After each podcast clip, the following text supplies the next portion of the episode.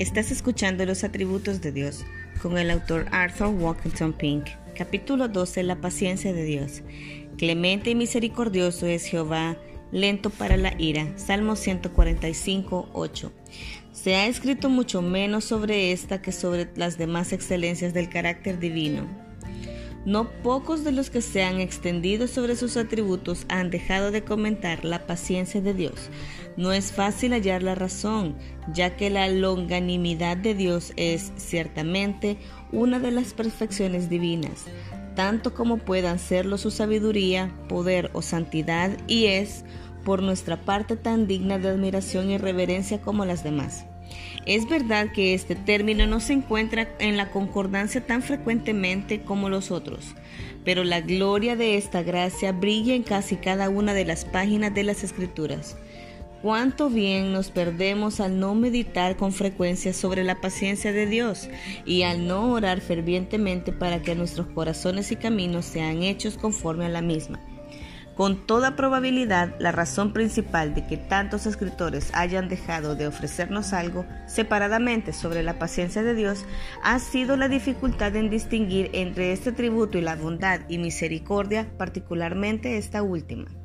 La longanimidad de Dios se menciona una y otra vez en relación a su gracia y misericordia, pero puede comprobarse en Éxodos 34:6, Números 14:18 y Salmos 86:15 que la paciencia de Dios es en realidad una manifestación de su misericordia.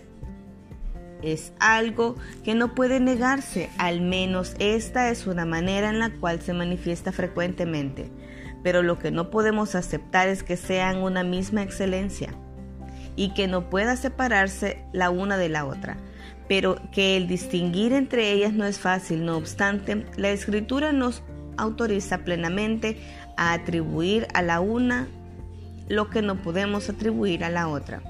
El puritano Stephen Carnock definía la paciencia de Dios del modo siguiente. Es una parte de la bondad y misericordia de Dios y sin embargo difiere de ambas. Dios, siendo la bondad más grande, tiene la mayor benignidad. La benignidad es siempre la compañera de la verdadera bondad. Y cuanto mayor la bondad, mayor la benignidad. ¿Quién tan santo como Cristo? ¿Y quién tan manso? La lentitud de Dios para la ira es una consecuencia de su misericordia. Clemente y misericordioso es Jehová, lento para la ira. Salmo 145, 8 difiere de la misericordia en la consideración formal del tema. La misericordia concierne a la escritura como miserable, la paciencia como criminal. La misericordia se apiada de ella en su miseria, la paciencia sufre el pecado que engendró la miseria y da lugar a más. Ahora personalmente definiríamos la paciencia divina como el poder de control que Dios ejerce sobre sí mismo haciéndole ser indulgente con el impío y que detiene por tanto tiempo el castigarle. En Nahum 1.3 leemos, Jehová es tardo para la ira y grande en poder, acerca de lo cual decía Carnock, los hombres grandes según el mundo son irascibles y no perdonan tan fácilmente las ofensas que les infligen como los de la humilde condición.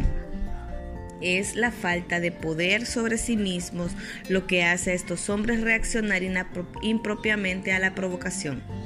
El príncipe que puede dominar sus pasiones es el rey, no solo para sus súbditos, sino también para sí mismo. Dios es tardo para la ira porque es grande en poder. Él no tiene menos poder sobre sí mismo que sobre sus criaturas. Creemos que es en este punto que la paciencia de Dios se distingue más claramente de su misericordia. Aunque beneficia a la criatura, la paciencia de Dios concierne principalmente a Él. Es la limitación que, ha impuesto en sus actos por su propia voluntad mientras que su misericordia acaba enteramente en la criatura. La paciencia de Dios es la excelencia que le hace soportar graves ofensas sin vengarlas inmediatamente.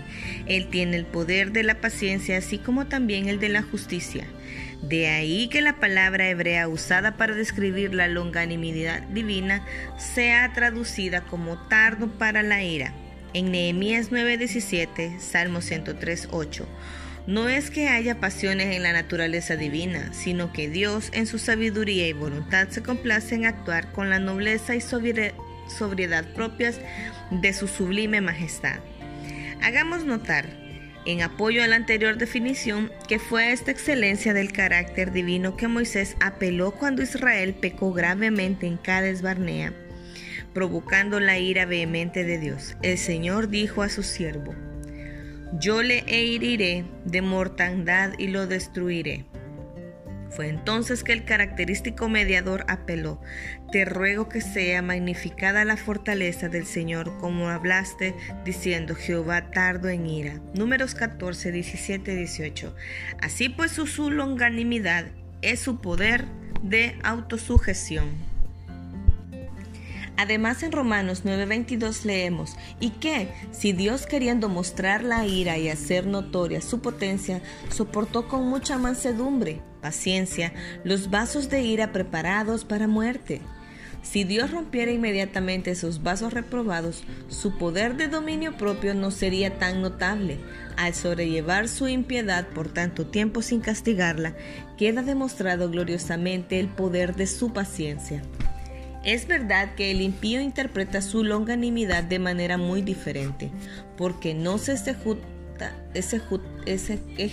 luego de sentencia sobre la mala obra, el corazón de los hijos de los hombres está en ellos, lleno para hacer el mal. Eclesiastés 8:11. Pero con todo, el ojo ungido adora lo que ellos agravian. El Dios de la paciencia Romanos 15:5 es uno de los títulos divinos. La deidad es así denominada porque, en primer lugar, Dios es el autor y el objeto de la gracia de la paciencia en la criatura. En segundo lugar, esto es lo que Él es en sí mismo. La paciencia es una de sus perfecciones. En tercer lugar, como modelo para nosotros. Vestidos pues como escogidos de Dios, santos y amados de entrañas de misericordia, benignidad, de humildad, de mansedumbre, de tolerancia. Colosenses 3:12. Sed pues imitadores de Dios como hijos amados. Efesios 5:1. Cuando seamos tentados a sentirnos disgustados por la torpeza de alguien o a vengarnos del que nos ha ofendido, recordemos la paciencia y longanimidad de Dios para con nosotros. La paciencia de Dios se manifiesta en su trato con los pecadores.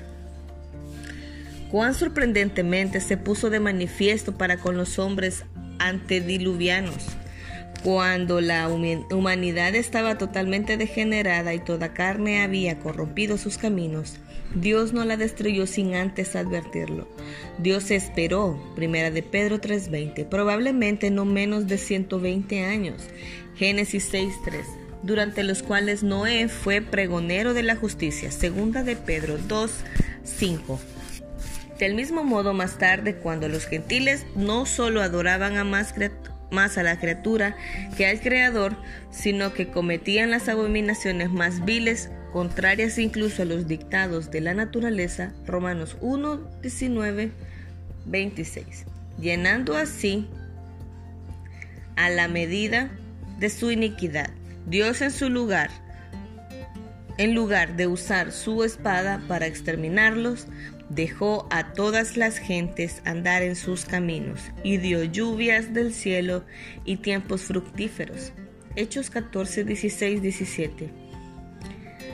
La paciencia de Dios fue maravillosamente ejercida y manifestada para con Israel. Primero, por tiempo como de 40 años soportó sus costumbres en el desierto. Hechos 13, 18.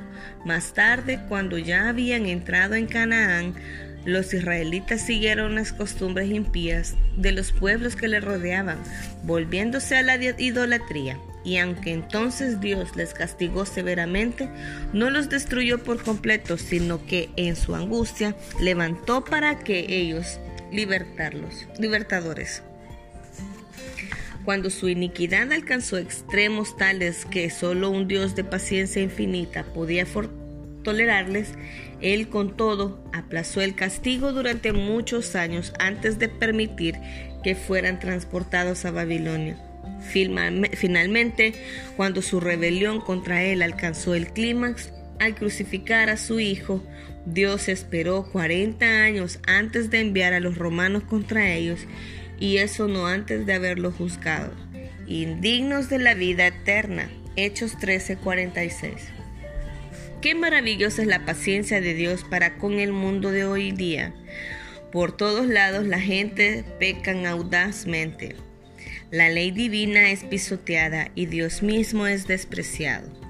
Es verdaderamente asombroso que no fulmine al instante a quienes le retan tan descaradamente. ¿Por qué no se extermina de golpe al arrogante infiel y al blasfemo vociferante como hizo con Ananías y Zafira? ¿Por qué no hace que la tierra se abra y devore a los perseguidores de su pueblo, de modo que como Datán y Abiram desciendan vivos al abismo? ¿Y qué de la cristiandad apóstata, donde toda forma posible de pecado se tolera y practica al abrigo el nombre santo de Cristo? ¿Por qué la justa ira del cielo no pone fin a tanta abominación? Solo es posible una explicación. Porque Dios soporta con mucha mansedumbre los vasos de ira preparados para muerte. ¿Y qué del que esto predica y del que oye? Examinemos nuestra vida. No hace mucho que seguíamos a la multitud haciendo lo malo y no teníamos interés alguno en Dios ni en su gloria, viviendo solo para agradarnos a nosotros mismos. Cuán paciente e indulgente fue para con nuestra conducta impía.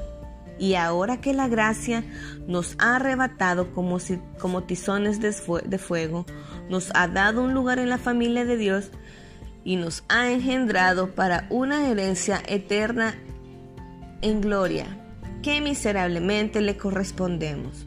Qué superficial es nuestra gratitud, qué lenta nuestra obediencia, qué frecuentes son nuestras reincidencias. Una de las razones por las que Dios permite al creyente permanecer en la carne es para manifestar cuán paciente es para con nosotros. Segunda de Pedro 3.9, puesto que este atributo divino se revela solamente en el presente mundo, Dios lo usa para extenderlo a los suyos. Ojalá que la meditación de esta excelencia divina ablandara nuestros corazones, enterneciera nuestras conciencias e hiciera que aprendiésemos de la escuela de la experiencia santa la paciencia de los santos, es decir, la sumisión a la voluntad de Dios y la perseverancia en el bien hacer. Busquemos fervientemente gracia para imitar esta excelencia divina. Sed pues vosotros perfectos, como vuestro Padre que está en los cielos es perfecto. Mateo 5:45. En el inmediato contexto, Cristo nos exhorta a amar a nuestros enemigos, bendecir a los que nos maldicen y hacer bien a los que nos aborrecen. Dios es paciente con el impío, no obstante la multitud de sus pecados.